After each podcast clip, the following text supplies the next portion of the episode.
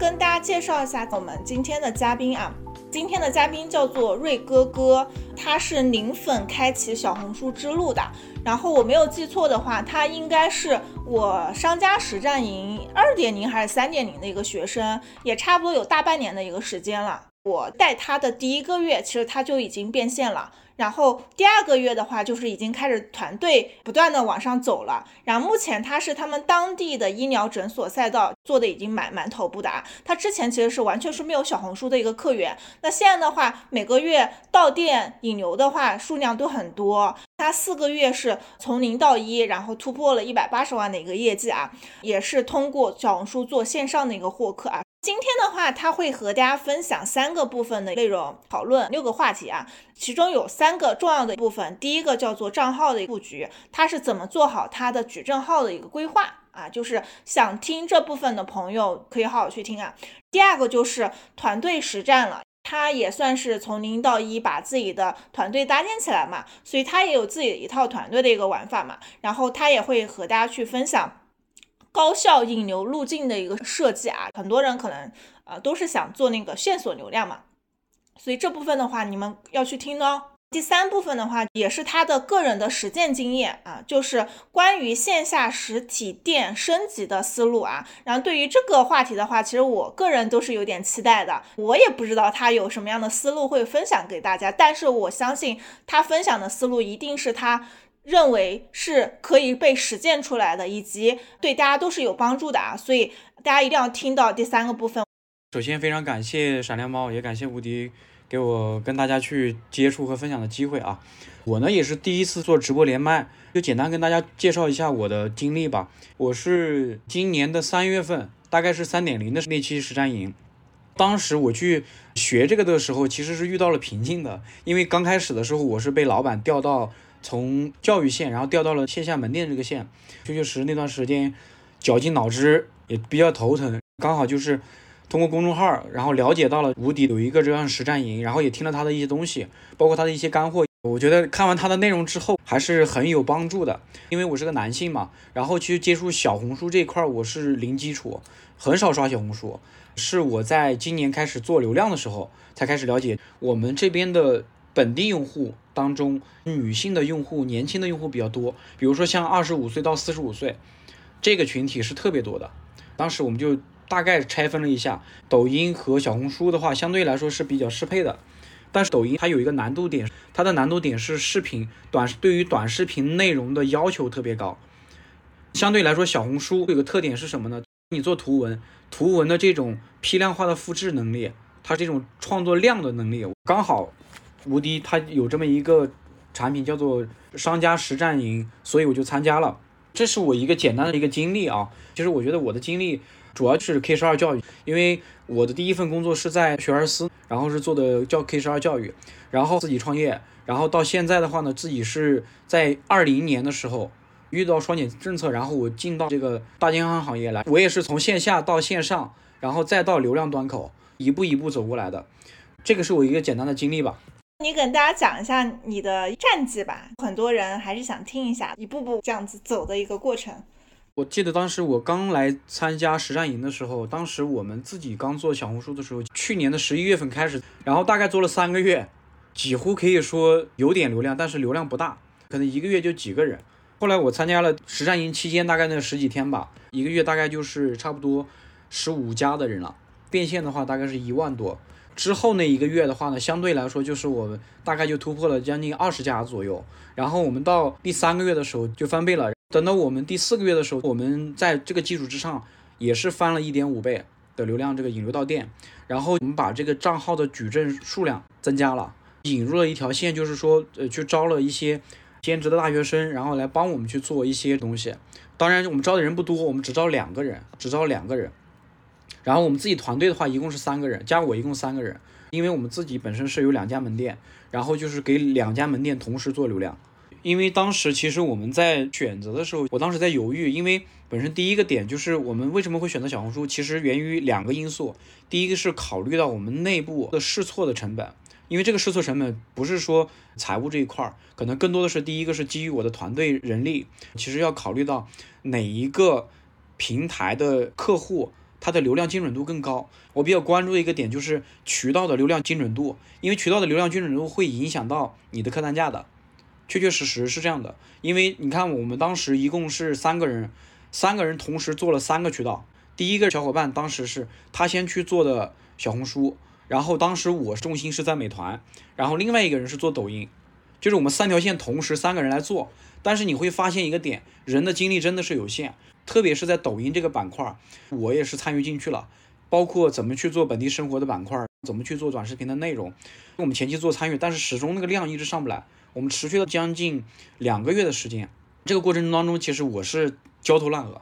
然后自己负责的美团板块量也没起来。小红书板块也也没见得光，那个时候我就是极其的焦虑的一种状态。我说，到底这三个渠道哪一个渠道更容易一点？后来我发现，就是比如说我们做短视频的话，其实短视频它其实是有点偏类似于技术活，所以这一块儿我本身我没有特别多的这个基因。但是我后来考虑的是，不如我们几个人 all in 一下，大家都去做一下小红书，看小红书这个，首先看有没有可能有人来咨询。啊，基于这个目的，当时我们去做了这个事情。突然第二个月的时候，哎，好像有那么一两个用户，刚好我就觉得，哎，只要有人问的话，其实我就知道，哦，原来大家在这个平台上、这个渠道上一定是有需求的，所以基于这个点，小红书是可以做的。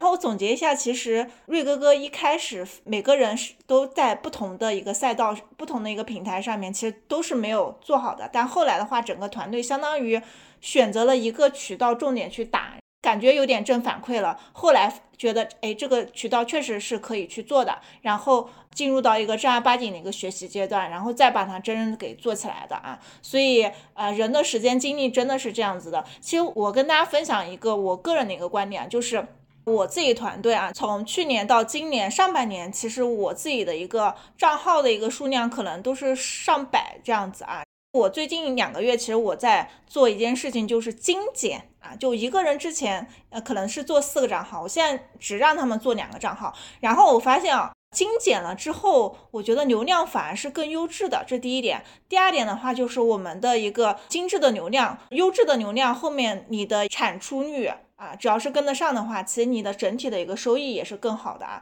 所以这边的话，我还是建议咱们商家去做优质的流量啊，尽量不要去要一些泛流量啊。我们的一个时间精力真的是有限的啊。这是我给到大家的一个建议啊，瑞哥哥，你能不能跟大家分享一下？就是因为在我们实战营里面，其实我会建议啊，有条件的老板可以多做几个账号，没有条件的老板的话，优先去做好一个账号嘛。我想知道你是怎么，就是从几个流量一下子就突然一个月就上升到了一个两三倍的一个量啊？你是怎么去跑通这样的一个单店的一个模型的？其实我觉得这个也是源于我在实战营学到一些东西。当时我记得小红书其实做笔记就无非掌握三个点。第一个点的话呢，就是关于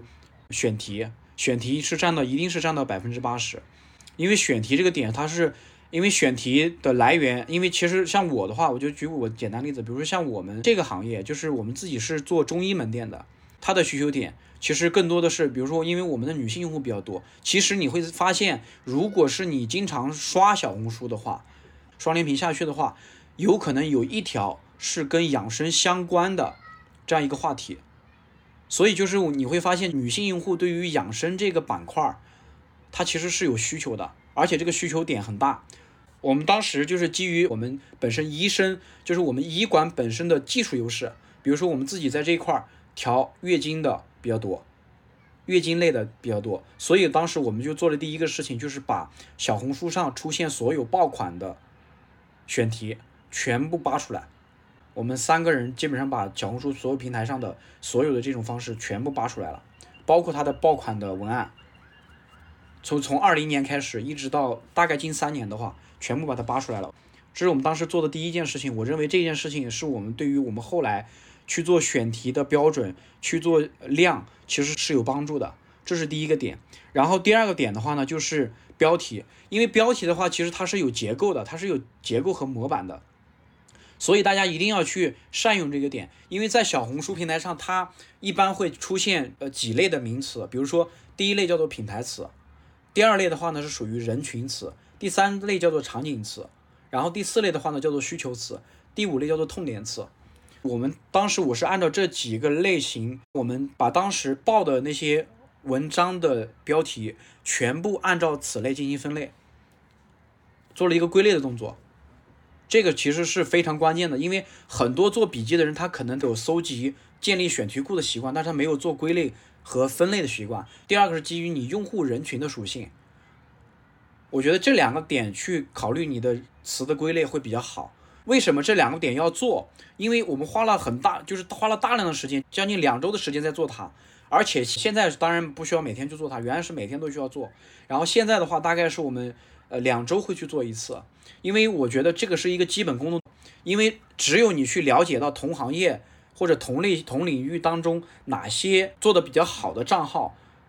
你把它收集过来之后，你才知道接下来说我们踩过哪些坑，就是这一类账号的话，你才知道接下来我的方向应该往哪里调整，内容方向应该往哪里调整。第二个点的话呢，就是跑通单账号的这个模型的话呢，还得取决于另外一个，就比如说你选题定了以后。那么我们在内容的做这个图文笔记发布的内容占比，你这个地方要在前期要做好规划，或者是要做好市场调研。无敌的这个实战营的话，它有个拆解它的表格特别好。然后我是在这个基础之上做了一个结合，因为这个表格的话呢，因为你去做不同的领域，它会有一些行业不同的属性，那么你一定要结合属性也好，或者结合你的账号定位也好，或者内容调性也好，就是你去拆解账号的时候，可能在颗粒度上。我认为是越细越好，就是在这里面拆解当中最关键的，除了它本身图文笔记结构或者视频笔记结构的这个逻辑以外，更多的是要把精力放在评论管理这块儿，就是评论需求，它会给你接下来的选题方向，或者是接下来你去搜集爆款的这个选题的时候，提供一个最可靠的依据，因为用户发声，它永远是这个平台当中的需求。我觉得这个点是非常重要的。关于这个内容的这个账号定位的点非常重要。有人账号定位和内容规划这个点是我们讲的第二个点。然后第三个点的话呢，就是我们在跑单店模型的时候，一定要去找账号当中，比如举个简单例子，就是你一定要去拆账号，不光是拆它的内容，你要拆它的整条的链路。这里面其实我觉得吴迪老师有一节课啊，讲的关于算法这个里面，大家一定要仔细去听，听了之后去找一些延伸的文章去做阅读。去把这个逻辑去搞清楚，其实就相当于是说，我们在养一个宠物的时候，你知道宠物最喜欢吃什么，这个逻辑是最重要的。然后第四个点就是单店模型，就是单个账号当中最最重要的点，一定要去把那个账号对标账号的整体完整的链路要拆解完。其实刚才瑞哥哥讲了好几点，第一个要站在用户的思维，就很多人可能认为小红书的话，首图标题很重要，对不对？这个重要是重要，但是比这两个更重要的就是选题啊，选题的重要性可能是超过首图和标题的啊。比方来说，有的时候其实你特别搞不懂，嗯，这个首图特别丑，或者是这个标题一点吸引能力都没有，为什么这个笔记会爆？本质上来说，一定是。用户看了这个选题之后，他有感觉，然后会点进去啊，所以选题才是最重要的。然后第二个的话，其实瑞哥哥他做了一件事情，就是他会把他的同行的爆款笔记，真的会花时间去搜集起来。在我的课程当中，经常会跟用户说啊，就是咱们不要过多的去依赖很多什么数据的一些收集的一些平台啊，就是我们真的是要自己。亲自的去搜索，然后去感知平台的内容，就好记性真的不如烂笔头。就你每看到一个东西，你点那个链接，然后放到你自己的一个表格里面，你长时间的做这个动作之后，其实你最终会形成你的一个肌肉的一个记忆，就知道这个东西就能爆了啊。你做一个赛道做久了，你就知道哪个东西是能爆的点，所以咱们要去花时间做这样的市场的一些调研，这是第二个。然后瑞哥的话，其实刚才还强调了一个点，就是关于本地，包括一些核心的一些关键词的一个布局。我不仅会讲怎么去做这件事情，我还会告诉你你在实操当中怎么去分批次的去布局，这个也很重要的，不是随便今天用这个词来布局，明天用那个词来布局，我们都是要有节奏的去操作，包括不同的一个账号，我怎么去安排不同的一个词。说白了一点，就是关键词布局的话，其实本质上来说，相当于我们去去薅了平台的自然流量当中的一个搜索的一个自然流量啊。然后，当然，如果你们后期的话要做聚光投放的话，这部分关键词布局也会帮助给大家的啊，这个还是蛮重要的。然后下面的话就是瑞哥哥跟大家去分享到关于引流路径怎么去设计。其实刚才有很多朋友会问啊，就是医疗一些词很敏感，包括医疗这个赛道很敏感，那你怎么去把用户真正搞到你线下的一个门店了？跟大家去分享分享吧。其实这在这里的话呢，我认为做小红书相对来说不像你在线上，比如说我做线上的产品的引流到私域，我做产品做成交。和我去把它引到线下去做服务，实际上这是两条路径。那么相对来说，前者第一条的话呢，相对来说会比较短，它只需要解决一个问题，就是我在公域平台，然后到这个微信这个端口，我怎么样用一个承接的话术和一个留下一个引流的买点，然后让这个人愿意加我，然后他能够进入到我的微信私域，这个就是最关键的。然而小红书引流到店的这个逻辑，它可能会出现两种路径。第一种路径就是这个方式呢，它有可能是经过你的引到私域微信之后，然后再通过微信私域直接来到店，这是一条路径。第二条路径的话呢，是直接比如说跟我联系，然后的话呢，我获取他的联系方式，然后直接把他邀约到店，这是第二种方式。第三种方式是，你根本就不需要告诉他，你根本不需要留客资，然后你只需要告诉他我的一个暗号，基本上这是三条路径。然后的话呢，其实你会发现，就是我当时在看这三条路径的时候，因为当时开始，我认为只有一种，先到必须先到微信上，然后再到店。其实这条路径的话，有可能会有什么？这个客户有可能会流失。我发现其实这个方法，特别对于我们医疗门店来说，其实有点麻烦的点就是，比如说这个用户有可能是半夜凌晨两点钟给你发信息，可能那个时候我已经睡了，我没办法回信息，结果第二天我再回信息的时候他给你删了。就这样的话，我算了一下，我大概粗略估计了一下，至少我们损失了将近有三五十个客户，这个比例其实对于我们线下来说是很大的一部分。所以大概就是这三条路径，然后基于这三条路径之后，你再怎么去设计你比较合适的方式。我举个简单例子，现在小红书能够引流的几个点，比如说我的小红书账号那里是可以的，然后另外一种是属于群聊，其实群聊这块我们做的并不好。群聊这块我们做的并不好，然后但是私信私信也是一个引流方式，所以在私信这个过程当中，其实我们更多的是用私信，我们更多的是用私信获客，这个条路是走的比较多的，而且素人号我们用大概我们现在呃就是差不多被封的号子应该是差不多封了差不多有二十多个，二十多个号子了前前后后。但是，但是我们在做这个时候，你会发现，只要你一个号子，比如说这个号子，它能够给你引二十个流量到店，我觉得这个号子被封了就值得。啊，就是大家一定要去在做这个引流路径的时候，可以采取多种方式，但是我认为多种方式当中一定要选择最高效、最便捷的一种方式。但是我建议大家一个引流方式大概就是用五次就得换。私信的话啊，群聊的话我们没有测过，所以我在这里没有发言权。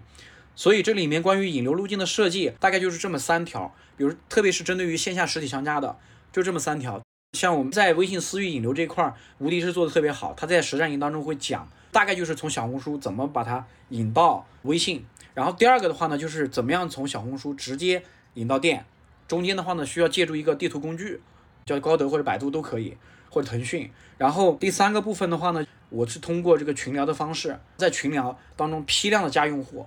其实有这样的方法，我们之前做了一个账号，大概一天入群的话，大概是十几个，全国各地都有，就是会全国各地我们用户都要，因为我们自己本身现在有在申请这个互联网的这个资质啊，互联网诊疗的这个资质，所以它后期的话，其实对于我们做互联网这块的话也是有帮助的，所以就全国各地这种流量我我都可以，但是我们在这里面就是私域的过程当中，如果加到微信的话，一定要做标签啊，标签管理这个东西很重要。瑞哥哥其实分享了他好几种引流方式，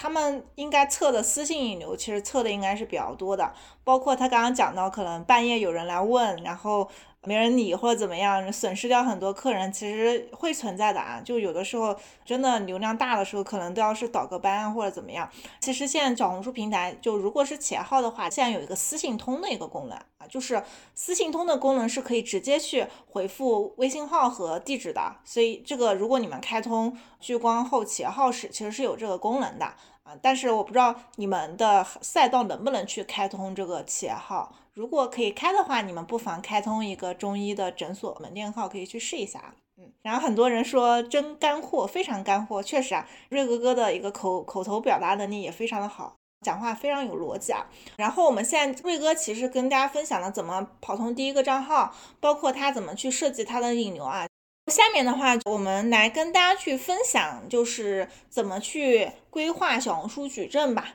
然后瑞哥哥的话，你你的矩阵号应该也挺多的啊，其实呃两位数肯定是有的啊。分享一下你怎么去规划你的不同的矩阵号，肯定有区别的啊。第二个就是在这个做矩阵的过程当中，你的一些踩坑的一些点啊，帮助想要去做矩阵的朋友去避一下坑。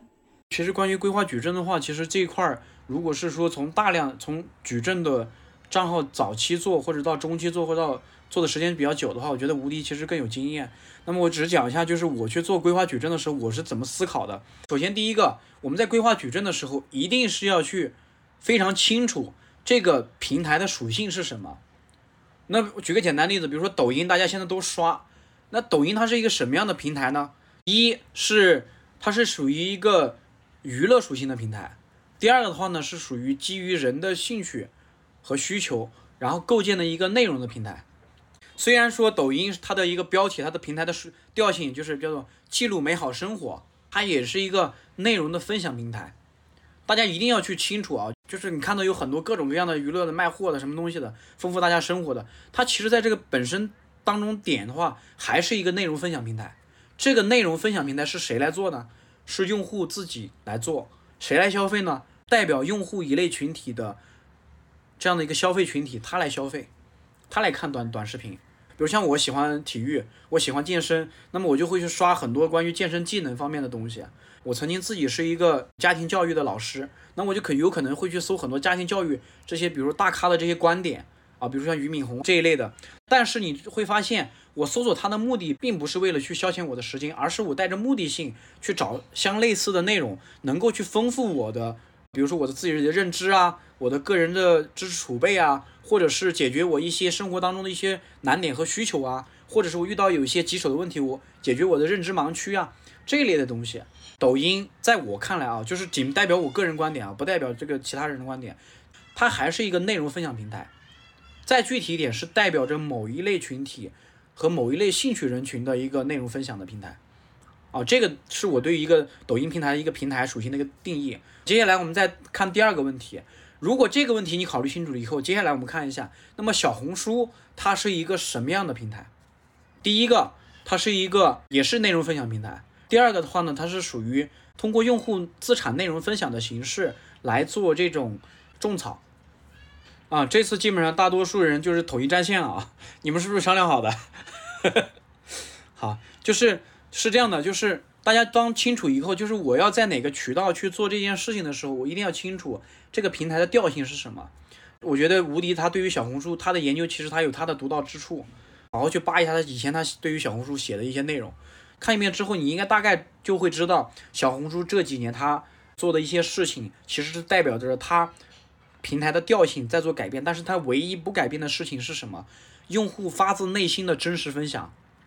也就是说，大家说的就是属于种草。就是我把我的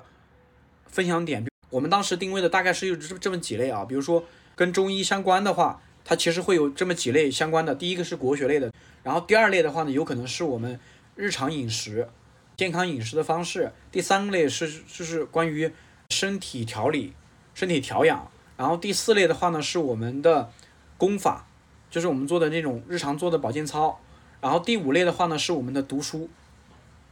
哎，你会发现。其实很多人他就他会跟很多东西连在在一起，比如说还有一类属于情志，我们中医讲的叫情志，也就叫做说跟心理情绪相关的，它大概是有这么六大类的东西。那么其实六大类的当中，它其实下面有 N 个选题，所以我们当时在去找的时候，我们自己得清楚我们的产品是什么，就是我们的门店优势是什么。所以我当时在做这个账号矩阵的时候。因为我们现在也同步去做美团嘛，然后抖音我们自己也在研究。后来我就得得出一句话，叫做什么呢？我们做任何渠道选择的时候，都是做账号矩阵的时候，都要是先看自己的服务优势，再去定人群，再去看渠道。做任何的一个流量布局也好，做账号也好，我都会回归到这句话啊。这句话我也是在这里分享给大家啊，就是一定是要先清楚自己的优势是什么，然后再看人群。比如说调月经这一类的病症成功案例特别多，然后比如说调这个疼痛类的病症特别多，那我们肯定在布局上面，肯定是要去先去布局那个，比如说要么是我是以病症案例的这种方式，叫做单病这种方式，但是我不能去讲病这个东西，我可能是讲一种这个病当中它某一类常见性代表群体比较大的这种广的这种症状，那么其实你这篇文章。就是说，你的选题的范围的大小也会决定着你整篇笔记或者账号本身这篇曝光量的大小。所以我们就说了，你可以把在选题的时候，或者我在起标题的时候紧扣选题，然后我可以把这个选题的框架的范围可以更大一点，因为这样的是有利于你去筛选客户的，也是有利于你去曝光的。所以这是第一个点，就是我在讲做矩阵的时候，一定先去考虑是我自己的优势，然后再去做，我再去找。跟我现在这个领域相关类型或者相关类似有相关性的这些主选题，这是一定是我们去做这个事情的第一步啊，非常重要的一步。这个事情如果你没搞清，你去做任何小红书，哪怕你起了很多号，我认为也不会有结果。但实际上有很多人都去做这样的账号，好像一一个账号一个艾灸能解决所有问题，这就是所谓的这个账号当中他做的内容是大而全。我认为大而全的东西可能。不太适用啊，但是有一点你可以，就是我们一般情况下，比如说做艾灸，它可以切两点，比如说第一个是保健，因为艾灸的对于大多数人的认知来说，对于女性来说，解决调养或者是解决我身体寒的问题，因为大家只有寒身体寒，比如说我宫寒，我可能才会去做艾灸，或者是我身体四肢发冷，我可能会去做艾灸来做调养，来补阳嘛，来提升正气嘛，提升自己的免疫力嘛。然后第二个的话呢，就是还有一种方式，就是艾灸美容，哎，这是一条非常好的一个选题切入点，因为这个需求可能在目前来说比较大，所以就是说，比如说，当然我们这边是没有中医美容这个板块，如果是有中医美容这个板块的话，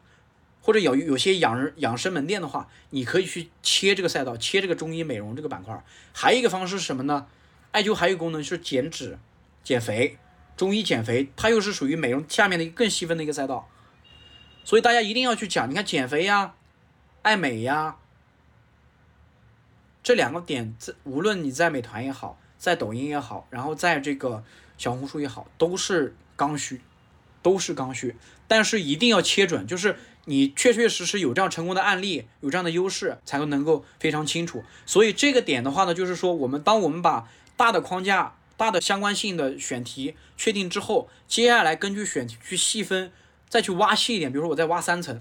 比如说中医好，接下来美治病是一条思路，然后变美是一条思路，减肥是一条思路，它是三个类型，可能这三个三个框，接下来你可以做 N 个无无数个账号，但是不是说这些账号你你你全部挖出来之后我就全做，不是的，可能我先看一下我自己的优势是什么，然后优势再匹结合你的选题内容，再结合平台的刚需人群，三者结合在一块儿，然后来断定。我接下来是先打哪个点？一般情况下，关于这个账号的矩阵的话呢，我建议大家一开始，因为精力有限，不要做太多账号。所以采取的矩阵的方式的话呢，尽量你选取的是赛马机制，因为像我们说的，因为账号其实也有幸运值的，就像你去刮刮刮乐一样，你可以选择大概像我们现在一个人是去做三个账号，我就让他做三个账号，多一个账号都不让他做。我是在这个账号上发了十篇内容，然后我把这个账号上面的十篇内容改封面、改内容结构，可能我文字都不换，改内容结构，然后直接在三个不同的账号，然后去发，账号的量起来了之后，哎，我就是以这个账号为主，接下来两个账号为辅了，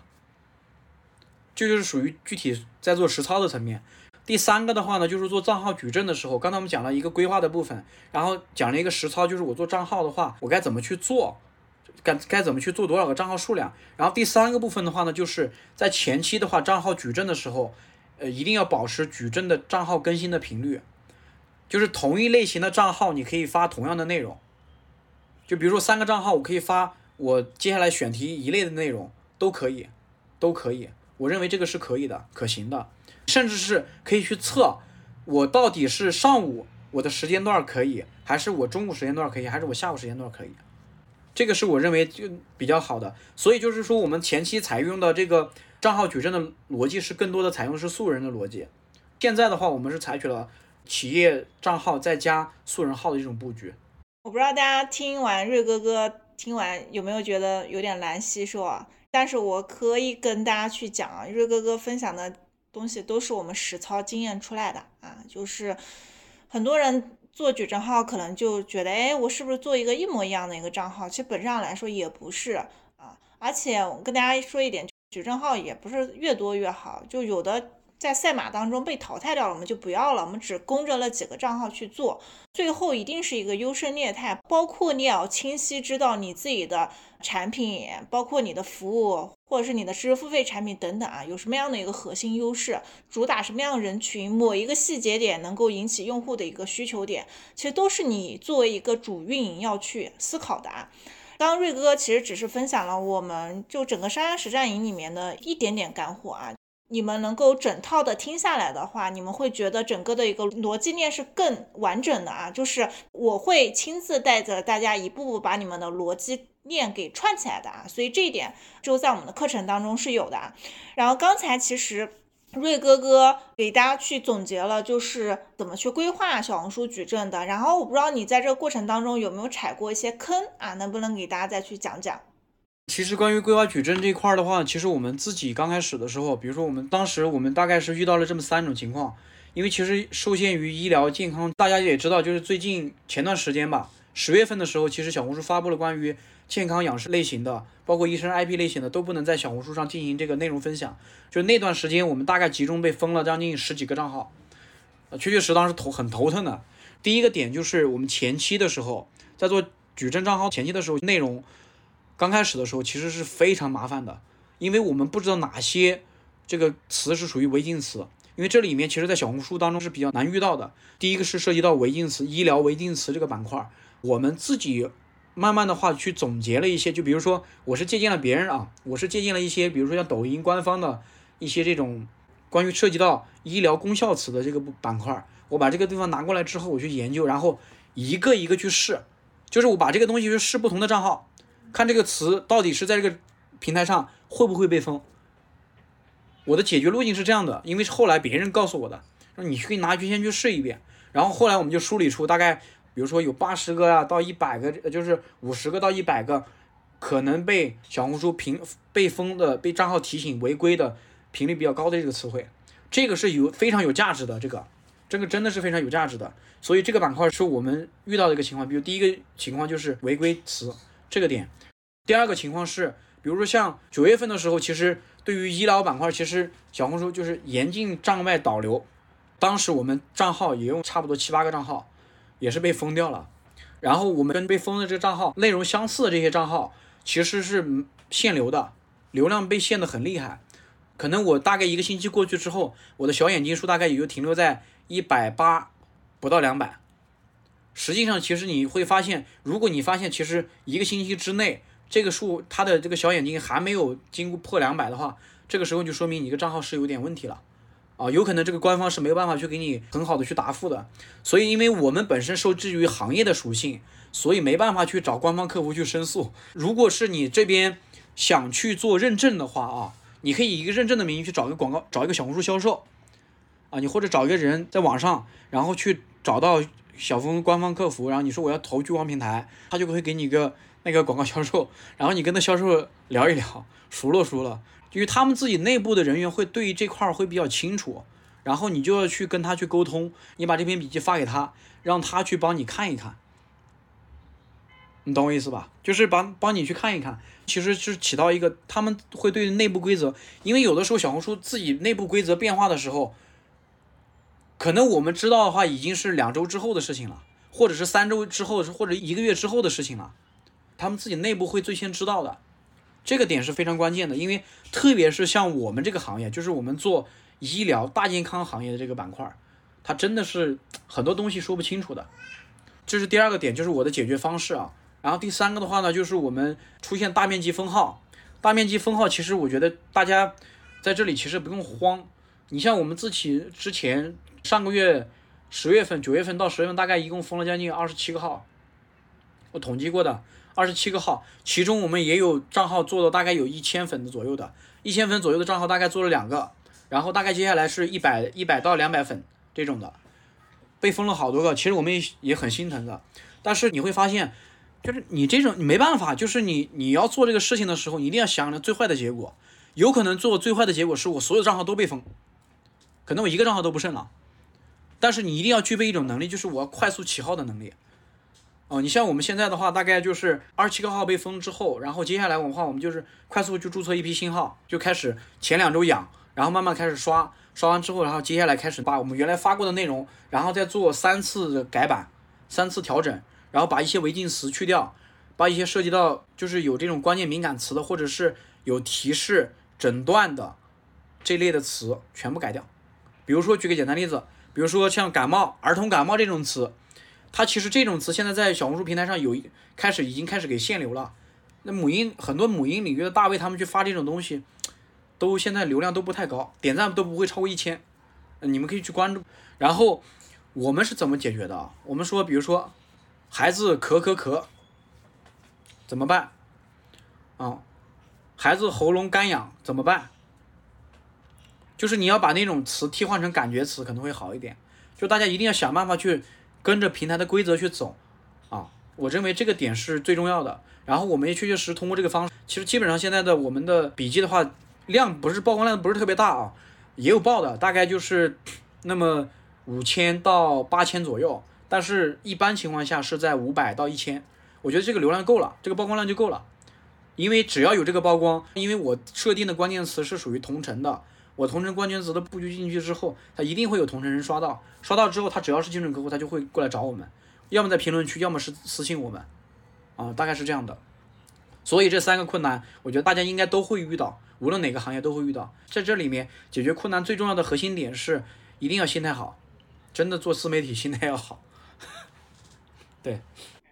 嗯。我跟你说，我这两天就是我们商家实战营结束之后，有个叫做“牛气冲天”商家博主群嘛，然后瑞哥哥也在群里面。然后瑞哥这之前应该你有看过一个笑话，就是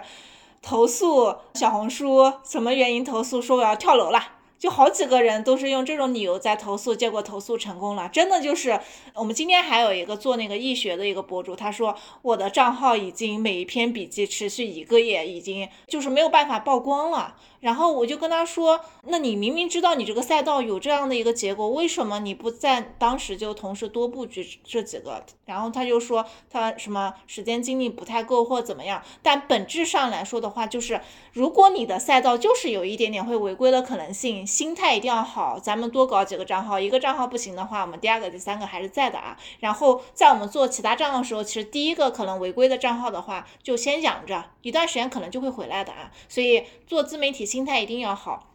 而且就是，就明显的就是像十一月和十二月属于流量的高峰期，包括各个品牌都在抢流量。你会发现，就算是你做付费流量的话，价格都变高了。以前我们可能三十块钱一个咨询嘛，现在变成九十块钱了。那问你一个问题，现在是一个流量的高峰期，你要不要花钱进去拿这些流量？肯定要的呀，因为。这现在是一个比较热的一个时候嘛，大家都在这个时候去买东西，你不冲，那别人就把你这这波流量给占掉了嘛。所以，呃，真的就是做自媒体，你每个阶段的布局都是不一样的，真的是这样子啊，就是自媒体心态一定要好。然后我我想再问那瑞哥哥，我们最后一个问题啊，就是，呃，瑞哥哥，你能不能给我们的一些有自己品牌的？或是有自己的一个实体的一个店主啊，或是从事你这个领域的大健康领域的这些从业者一些些建议啊，怎么做好像你一样变得越越来越优秀吧？因为你是一步步做起来的嘛。我认为第一个就是，我还是要在这里打广告啊。我认觉得无敌的实战营，我觉得还是大家如果确确实实，你第一个是你有这样的资金实力，第二个是你的意愿度，真的你是想通过小红书去。真的去做做到变现，或者是帮助你的实体生意能够很好的话，我觉得你一定是可以来考虑去真的去入手一下。因为我觉得，毕竟无敌他在做这一行的话，他是比较早就入局，因为他自己本身也是做实体、做家居的家居类目的嘛。其实家居类目在今年的话，它的整个行业的话是往下面走。其实流量的话，其实是真的是所有实体商家它的一个痛点，这是第一个。然后第二个的话呢，就是大家一定要去关注本地生活这个板块儿。现在小红书的话，现在有本地生活，像奶茶、餐饮这类的，现在是可以入驻的。如果你的这个类型是是可以的话，我我认为是是可以，就是说可以考虑的。当然，我觉得但是有一点啊，就是你不是去专门去投广告，更多的还是要去我去拿平台的流量的时候，我得有技巧，更多的还是在内容上面。我觉得还是要从内容这个点去出发，然后来去撬动这个整个的平台的流量。然后这样的话呢，你再比如说再通过付费的方式，我把你的内容的曝光度，我的流量口扩大，然后这样的是可以。所以我觉得有必要，大家还是要去可以去考虑去学一下这个无敌的这个课程啊。我觉得干货还是挺不错的，就是信息量也比较大，信息密度也足够，大家一定可以去听听一波的，给吴迪打个 call，然后让他大家有兴趣的话可以去报。然后第二个的话呢是什么呢？第二的话呢就是说，如果你是实体商家的话。今年的话呢，我认为小红书的话呢，它是在往转型做电商，因为它要做自己的内循环，所以交易内循环，所以现在的话呢，入局很重要，就是越现在是尽早越越早入局越好，因为后面的话平台的规则会越来越紧。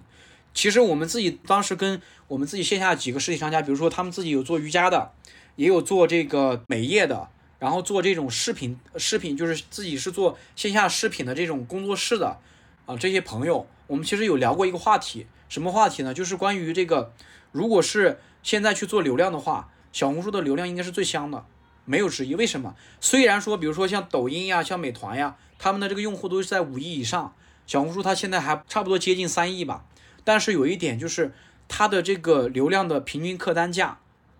会比其他两个平台客单价高，这是一定的，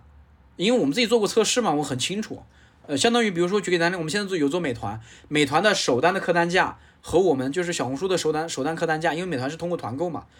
它的首单的客单价大概是团购的客单客单价至少是高两倍，至少是高两倍。我我具体金额我不我就不说了，因为每个行业不一样，只跟大家讲这么一个信息，就是客单价会说明有些问题，客单价高的话，说明它的需求点，说明这个人群的需求点会更加明显一点。啊，大家一定要去那个。然后第三个的话呢，就是在这里大家一定要去选择渠道的时候，小红书一定要做，一定要做啊，是我跟大家说的。虽然它量不跟前面那个体量不能比，但是它的精准量是够的。然后第三个的话呢，就是我认为就是大家还有一个点就是一定要转换一种思路，就是我不能再去做流量啊，一定不能说我在店里去等。其实现在很多的实体商家。就是，如果是你没有那么多财力去做运营的话，其实我觉得你自己可以来，自己可以一定要去去了解一下，或者是了解一些渠道的玩法，然后了解一些渠道就是该怎么做。我觉得这一点是非常重要的。还是回归到那个正题，就是找一个有经验的人去带你啊，特别是实操的人，他只讲自己的案例的人，我觉得这样的这样的话，你去跟他去学，然后跟他去做。比如说我学个呃半年，呃三三个月、半年的话，你再去做半年的话，一定会有结果。只是说这个结果获取的结果是大是小，它这个东西是跟行业有关。比如说有些人他，比如说我记得我当时有个朋友，就是我记得好清楚，就是我们当时四点零那个那呃就是那个呃就是四点零呃就是我们自己是三点零那个那个班期里头，他有客单价做到也有十几万的，也有做到十几万的，他一个单子他就顶我们可能顶我们将近呃一个月 就是半个月的这个 这个收入。但是你不能这么去看，因为它是高客单，这个跟客单价有关，所以就是说，如果是你，你你不能说，呃，对方你看到别人做的很拿的很大的结果，你做的结果只有那么一点，你就放弃。我觉得这个东西是不一样的，你没办法去对比的。你只需要看一件事情，就是说，你觉得这个行业是不是可以在小红书上拿到你想要的流量，然后拿到你最终想要那个 GMV 的结果就可以了。我觉得这个点是所有东西在这里面，就是做任何事情的话。我现在都遵循一个原则，叫财务逻辑，就是这个事情，它的时间成本一定是我们最终考虑的最重要的衡量的因素，其次才是我的财务，就是我的投入成本。我认为时间成本是最大的。